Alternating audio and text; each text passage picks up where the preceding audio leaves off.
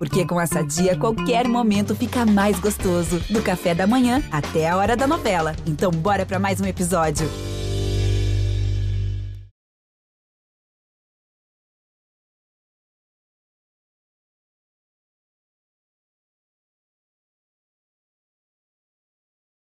Olá, ouvintes do GE. Eu sou Rodrigo Capello. Este é o Dinheiro em Jogo.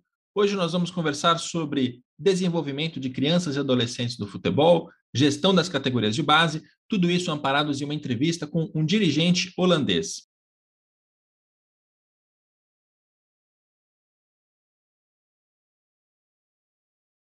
Antes de entrar propriamente no conteúdo desse episódio, eu quero te contar algumas novidades. A primeira é que eu deixei São Paulo e vim morar em Barcelona, na Espanha, onde estou fazendo um mestrado em negócios do futebol pelo Johan Cruyff Institute. Fazia já algum tempo que eu precisava voltar a estudar a área em que eu trabalho e também precisava tornar o meu inglês fluente, aprender espanhol, entre outras coisas, e é isso que eu vim fazer aqui na Espanha.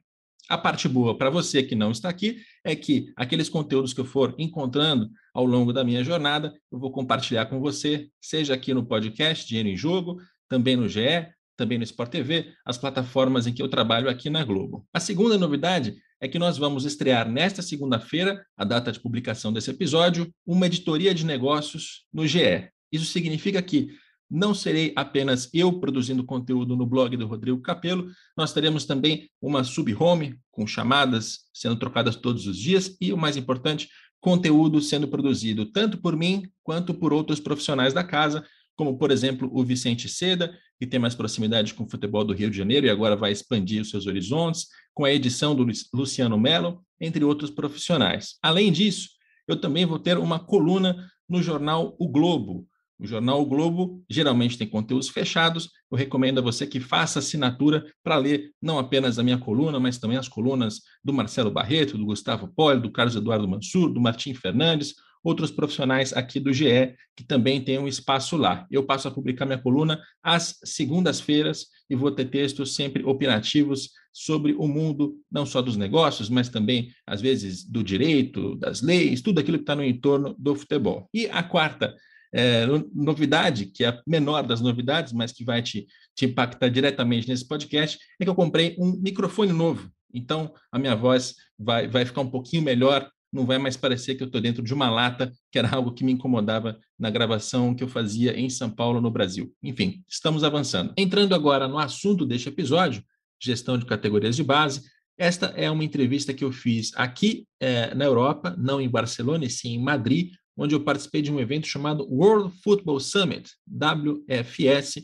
e neste evento eu vi uma palestra que me chamou muito a atenção de um profissional chamado Marin Bilker, ele é holandês, ele é diretor de performance e de desenvolvimento do AZ Alkmaar, um clube de futebol. Ele me chamou muita atenção pelo conteúdo, pelo que ele disse, e eu fiz questão de trazer esse conteúdo para você aqui no podcast. Eu puxei o Marim para um canto ali, para uma área corporativa. Eu nem poderia ter entrado lá, mas ele conseguiu me levar lá para dentro, porque tinha um pouco menos de ruído. A gente vai ouvir a entrevista que eu fiz com ele, uma entrevista feita em inglês, e aí, se você entende inglês, você já vai entender a resposta de primeira. Se você não entende inglês, não tem problema, porque eu vou traduzir a, as respostas dele para português logo na sequência, depois de cada fala. Como a gente estava numa área corporativa, ele já estava falando há muito tempo, estava com sede, ele pegou uma taça de vinho, pegou uma cerveja para mim, que os meus chefes não me ouçam, mas nós fizemos primeiro um tintim antes de começar a entrevista. Well, first, cheers. Cheers. Yes. Muito bem, só para te situar um pouco mais em relação ao AZ Alkmaar, uh, vamos lembrar que o futebol holandês ele é dominado pelo Ajax, principalmente, é o clube mais vitorioso da Holanda, e quando não é o Ajax que ganha o campeonato holandês, geralmente é ou o PSV ou o Feyenoord, são os três clubes que dominam o futebol holandês. O AZ Alkmaar tem chamado a atenção recentemente, principalmente pelas categorias de base, por como ele tem usado a formação de jogadores como uma ferramenta para poder competir em alto nível com esses outros clubes. O Alkmaar, ele é bicampeão holandês, sendo que a vez mais recente que ele venceu esse título foi em 2008 2009, e ele quase foi tricampeão, porque na temporada de 2019 e 2020 ele estava na liderança do campeonato, empatado com o Ajax, quando o campeonato holandês foi é, interrompido por causa da pandemia do coronavírus. O campeonato terminou sem ter um, um, vencedor declarado. O Ajax pegou a vaga para as competições europeias, inclusive, porque tinha ali uma, é, uma vantagem de gols à frente. Então, na, naquele ano, naquela temporada em que o Alkmaar poderia ter conseguido o seu terceiro campeonato, estava muito próximo disso, é, o campeonato não terminou, infelizmente. Mas isso não muda o fato de que é um clube que tem uma formação de jogadores bastante interessante. Para você ter uma ideia, lá eles têm uma meta de que pelo menos 50% do time principal tem de ser formado nas categorias de base do próprio clube. E naquela temporada, uma temporada vitoriosa, de 2019 e 2020, esse percentual estava até acima. Eles tinham 67% dos jogadores no time principal vindos da base, vindos de casa, eh, dos quais ali seis ou sete eram jogadores que estavam sempre presentes entre o, o 11 inicial. Né? O primeiro time que começa, seis ou sete eram jogadores que vinham da base, algo que eh, para os nossos padrões no Brasil é, é bastante alto. Se você visita ainda alguns outros dados em relação a vendas de jogadores, o Alkmaar tem jogadores vendidos para a França, para a Itália, para a Inglaterra, para a Rússia, né, para as principais ligas europeias, são valores relevantes. Então, neste episódio, a gente vai conversar com o Marim e vai entender um pouco mais de como o Alkmaar tem conseguido chamar a atenção graças à formação de jogadores. Vamos, enfim, para a entrevista. A minha primeira pergunta para o Marim foi baseada na palestra que eu vi no dia anterior a essa entrevista, e ele disse para quem estava assistindo que geralmente na base dos clubes de futebol nós costumamos olhar para o jogador errado. Então eu perguntei, por quê? Essa foi a resposta dele. Uh, because the the problem of people is that they they tend to see what they want to see, and it's not uh, they don't do it on purpose. But we, uh, me myself included, you look at something and maybe the, the player looks a bit like somebody you like or you don't like or you have preferences of your experience before or he, he plays in an attractive way and your brain fools you because it, it looks like oh, he is interesting. Uh, but that uh, that's not so sure that that's that that's the case. And especially in uh, child uh, development in youth football the problem is even bigger because of all biological, uh, uh, well, areas. Caso você não tenha entendido, aí vai a tradução Marim, dois pontos, abre aspas. Porque o problema das pessoas é que elas tendem a ver o que elas querem ver.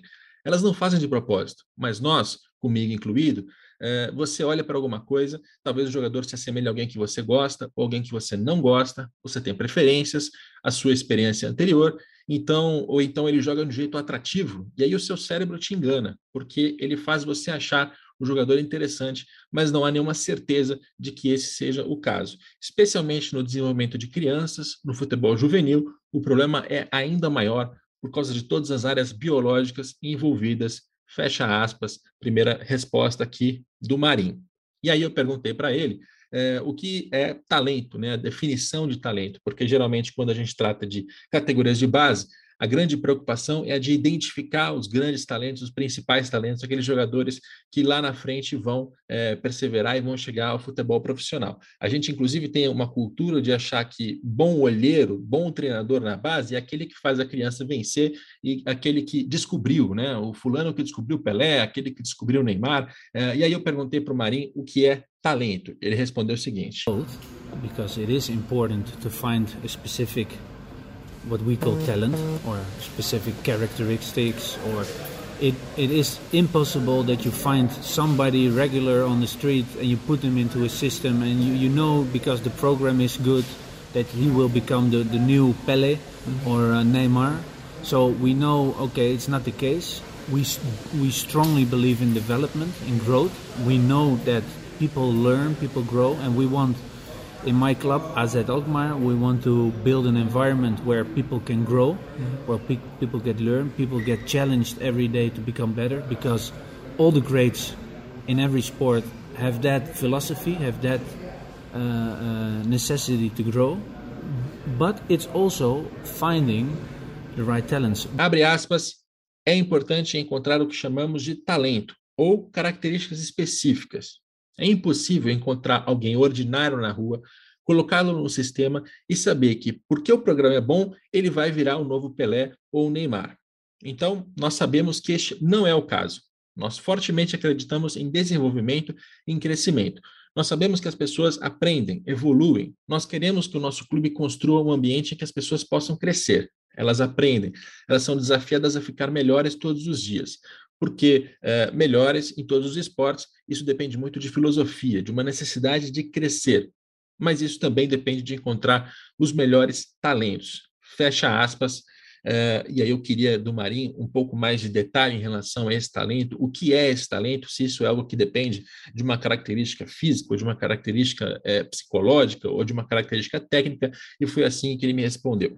But when I talk about a right talent, I'm talking a bit more about the building blocks of potential to grow, character, attitude, uh, the, the ability to learn, the eagerness to learn, that are for, for, for me that are important factors, mm-hmm. as well as some other well, like uh, there are some elements that has something to do with genetics, but the way we look at it is that there are some building blocks of potential that they will give you the opportunity to grow, mm-hmm. but still you have to work hard and make mistakes and, and develop and, and...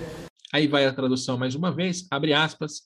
Quando eu falo do talento certo, eu falo de blocos de construção, do potencial para crescer, de caráter, atitude, de habilidade, de vontade de aprender. Para mim, esses são os fatores importantes. Existem elementos que têm a ver com a genética, mas do jeito que nós olhamos para isso, existem blocos de construção que vão te dar a oportunidade de crescer, desde que você trabalhe duro, cometa erros e consiga crescer. Fecha aspas. É, e aqui eu estou fazendo uma tradução literal do que ele chamou de building blocks.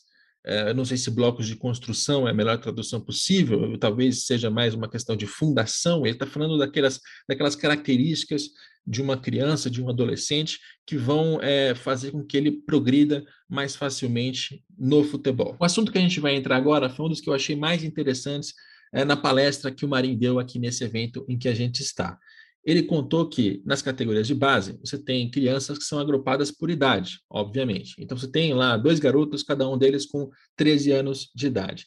Só que cada um deles tem um processo diferente em termos de desenvolvimento físico, desenvolvimento biológico. E aí é fundamental, quando você está na base, quando você trabalha com esses garotos, identificar qual é a idade biológica para entender em que estágio desse desenvolvimento esse garoto está. Ele chama isso de desenvolvimento precoce e desenvolvimento tardio, ou seja, quando um garoto ele fica mais forte, mais alto, mais rápido do que os outros é, precocemente, é, isso coloca ele numa situação absolutamente diferente em relação aos demais, e geralmente é esse jogador que costuma chamar atenção na base, porque ele joga melhor do que os demais, né, por motivos físicos, ele se destaca, ele é titular, ele está sempre ali disputando competições, sendo campeão, e geralmente esse é o garoto que a gente é, coloca uma pressão muito grande para que ele vire alguma coisa no futebol profissional. Enquanto, é, na outra situação, você tem um garoto que é, se desenvolve mais lentamente, ele tem um desenvolvimento tardio, e com isso ele é menor, ele é mais fraco é, e ele costuma ser é, dispensado das categorias de base com mais frequência, porque o treinador não está preparado para entender que, do ponto de vista biológico, ele não está numa competição é, de igual para igual com aquele que está num desenvolvimento normal, entre aspas, ou então com desenvolvimento precoce, principalmente. Então, eu perguntei ao Marim né, depois de assistir a essa palestra, eu pedi para ele é, fazer uma explicação em relação a qual a diferença entre idades biológicas, né, e o que é o desenvolvimento tardio, desenvolvimento precoce, e foi assim que ele me respondeu.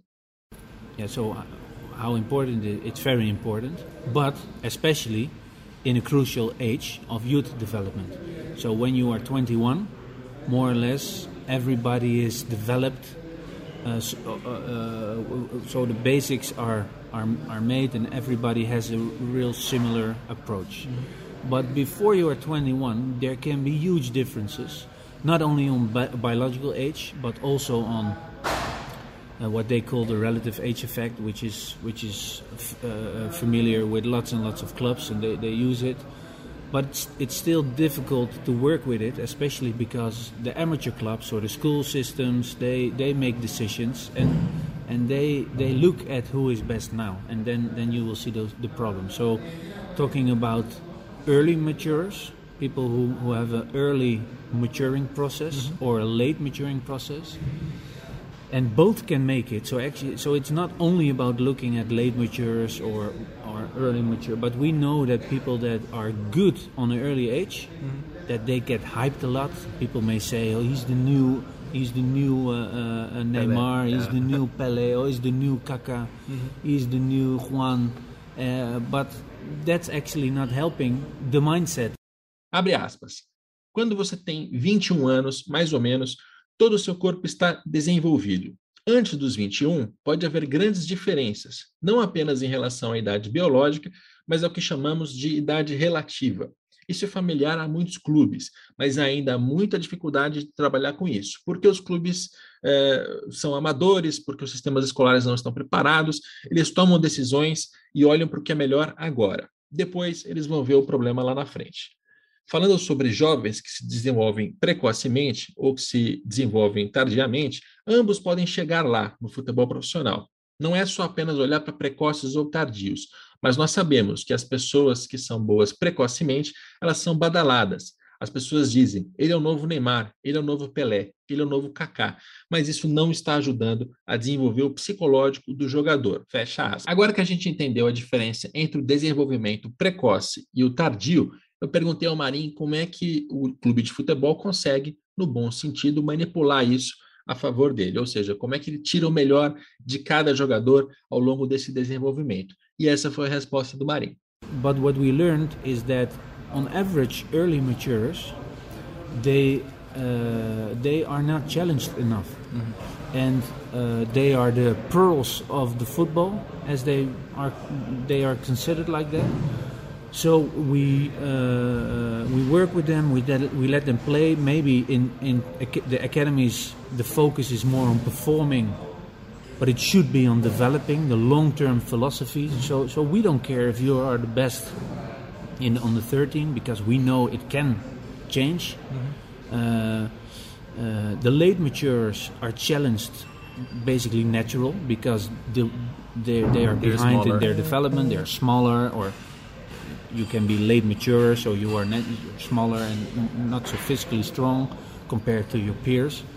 Uh, but it also can happen with, with Wesley Snyder because he's he's, he's uh, small, or another player who is slow. Mm-hmm. So he is a, he, he is forced to adapt on a natural way. Traduzindo para o português, abre aspas, o que aprendemos é que, na média, entre jogadores que se desenvolvem precocemente, eles não são suficientemente desafiados. Eles são as pérolas do futebol. Nós os consideramos assim. Então nós trabalhamos com eles, deixamos que eles joguem. Acontece de nas academias o foco estar mais na performance, só que ela deveria estar no desenvolvimento, no longo prazo. Nós não nos importamos se você é o melhor aos 13 anos, porque isso pode mudar. Os que, de, os que se desenvolvem tardiamente são desafiados naturalmente, porque eles são menores. Você pode não ser fisicamente forte comparado aos seus colegas, Acontece com jogadores como Wesley Snyder, que é menor, ou com outro jogador que seja lento. Ele é forçado a se adaptar de um jeito natural. Fecha aspas. Essa é uma fala mais longa do Marim, mas eu quis quebrar ela em dois aqui para facilitar a tradução e para não ficar enfadonho. Então vamos voltar ao raciocínio, vamos ouvir o que ele disse na sequência. But we also try to, to, to challenge all the time. We put our players into shit as we call that mm-hmm. in in Holland. So that means that the early matures have to be challenged as well. But you can you can do underload overload training. So you have three against five, and you're the group that the early matures that are with the 3 mm-hmm. they are challenged more because they're one zero behind, and they, they have to force them. So our uh-huh. trainers in, in, in our academy have a real good attention for that. So so they look at every individual and what do they need in order to make to be challenged to make uh, to make their life uh, less easy. Mm-hmm. Because we always use a, a, brilliant uh, phrase saying. Uh, um, um, we always say, uh, don't handicap your children by making their life easy, and make strong, create strong children mm-hmm. because we want to to create obstacles on their way. Yeah. We want to create chaos and difficult situations. We want them to uh, uh, fail once in a while. And yes, with late matures, you have to maybe flip that around. So you have to make sure that they are also have success and they uh, they, they they will not drop out of the system because they only have they are the baddest of their team. So yeah, you have to work with that. Uh. Marim, dois pontos, abre aspas, mas nós também tentamos desafiar o tempo todo. Nós jogamos os nossos jogadores na merda, como dizemos na Holanda, para que os que se desenvolvem precocemente também sejam desafiados. Você também pode fazer isso no treinamento. Você faz 3 contra 5. E aí, os precoces, eles estão em desvantagem numérica. Eles são forçados. Os nossos treinadores na nossa academia dão muita atenção para isso. Nós olhamos para cada indivíduo, para o que ele precisa, para que a vida dele seja menos fácil. Nós sempre usamos uma frase brilhante que diz: não prejudique as crianças fazendo a vida delas fácil. Temos que criar crianças fortes Queremos obstáculos no caminho delas. Queremos criar o caos, situações difíceis.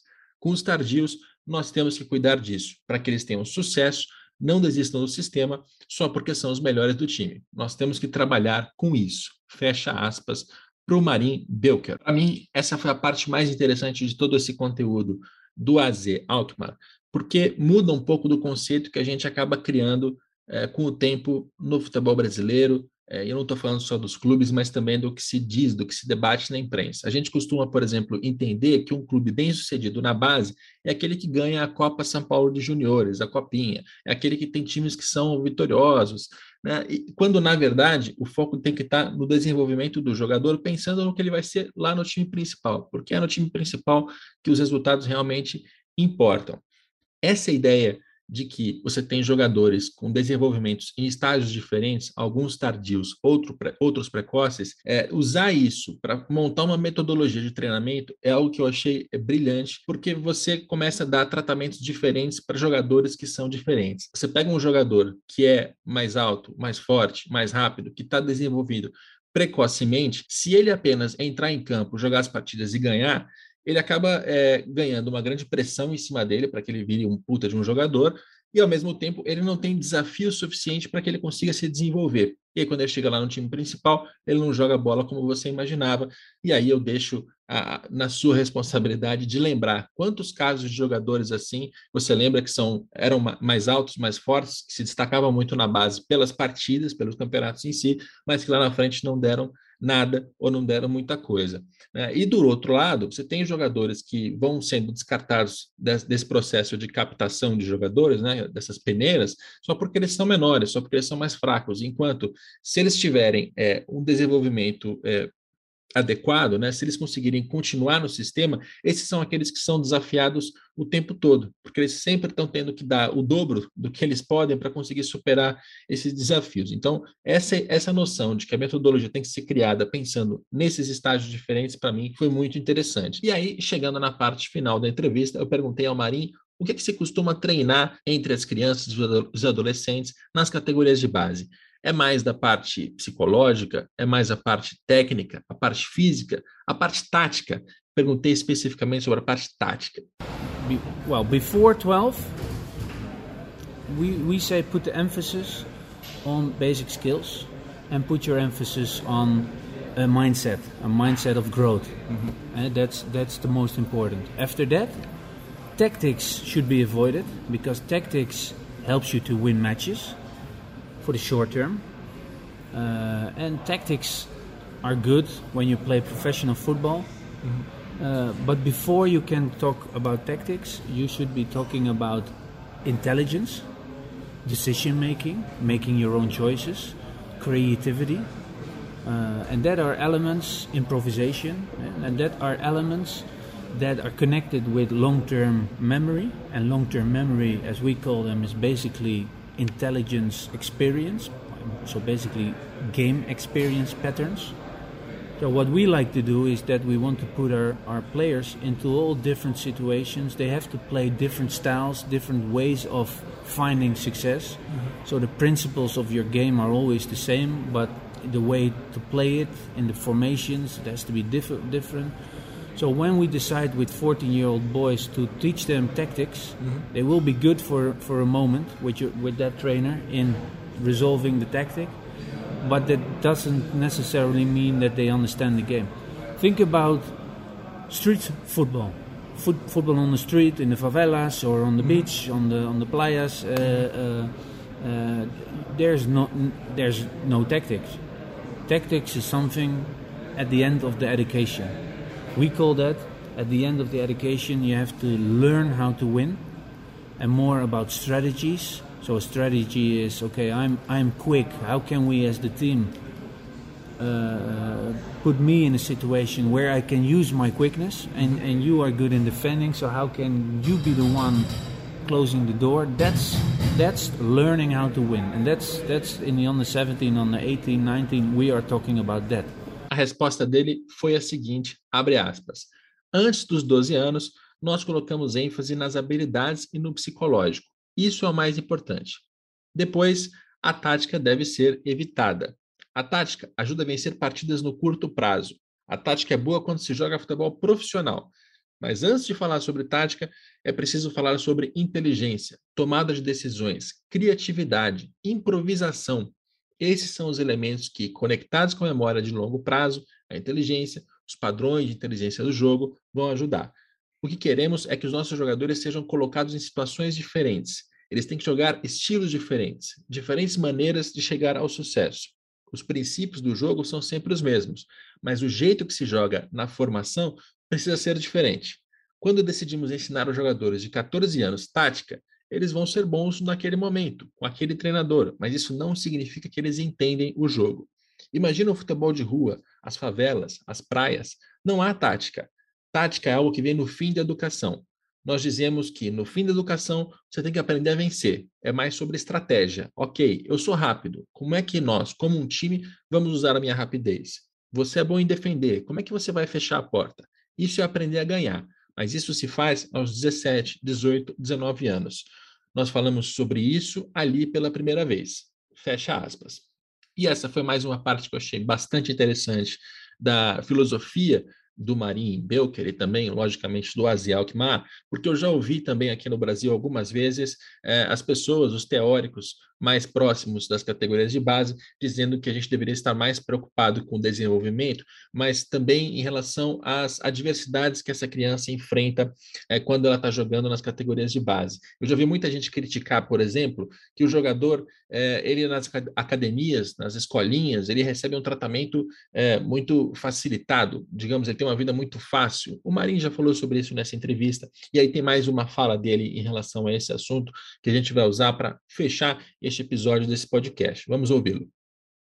So, people say that uh, that AZ is a very innovative uh, club that uh, that uh, but people make the mistake sometimes that they think that innovation is about technology and about uh, computer and about IT but for us in our club, and I like, uh, so it's my strong belief as well that the biggest innovation that we we try to do at AZ is that we want to bring 1960, 1970 back. So the street soccer, the elements that were there, playing a lot in a very versatile, diverse way. And, and when you are dribbling in an imperfect circumstance, so you are not having perfect grass, but you have concrete or basically street or sand with rocks in it, and the ball bounces everywhere. And there is a there is a big stone on the ground that you have to avoid, and there's five against five, so no tactic. That's the biggest innovation for us. O Marim disse o seguinte, abre aspas, as pessoas dizem que tem clubes inovadores, mas as pessoas cometem erros porque elas acham que inovação é sobre tecnologia, computador, tecnologia da informação. Para nós, em um clube, eu tenho a forte crença de que inovação é trazer os anos 60 e os anos 70 de volta. O futebol de rua, os elementos que estavam ali, um jeito de jogar muito diverso. Quando você dribla em uma circunstância imperfeita, quando você não tem a grama parada, mas você tem concreto, a rua, você tem pedras, obstáculos para a bola o tempo todo, quando você tem uma pedra grande no chão que você precisa evitar, quando você joga com 5 contra 5, sem tática, essa é a grande inovação para nós. Fecha aspas, de uma fala que, é, para mim, encerra muito bem esse episódio e que ajuda a entender essa, essa ideia toda por trás da, da mentalidade do Azel Alkmaar na formação de jogadores. É, saber identificar os jogadores com base em dados, sim, mas pensando no, no, estágio de evolução do corpo dele, da parte biológica, também quais são as necessidades que ele tem para jogar um, um, futebol melhor, e principalmente colocar diversidades para ele ao longo dessa, dessa trajetória, essa é a parte mais importante e essa é a parte que ajuda a entender uh, um pouco do sucesso deste clube holandês na formação de jogadores. Espero que você tenha gostado do conteúdo trarei outros conteúdos parecidos aqui da Europa. Né? A gente falou muito sobre formação de jogadores, parece que estamos falando de questões biológicas, físicas e científicas, mas na verdade estamos também falando sobre gestão, sobre como se monta uma metodologia, como é que se forma jogadores, como é que se forma um clube de futebol que não precisa gastar zilhões com salários ou com investimentos de jogadores, porque está é, baseando a sua estratégia nas categorias de base. Isso é muito gestão. É, esse episódio tem a produção do Pedro Suárez, tem a coordenação do André Amaral e do Rafael Barros, e a gente volta na próxima segunda-feira com mais um Dinheiro em Jogo.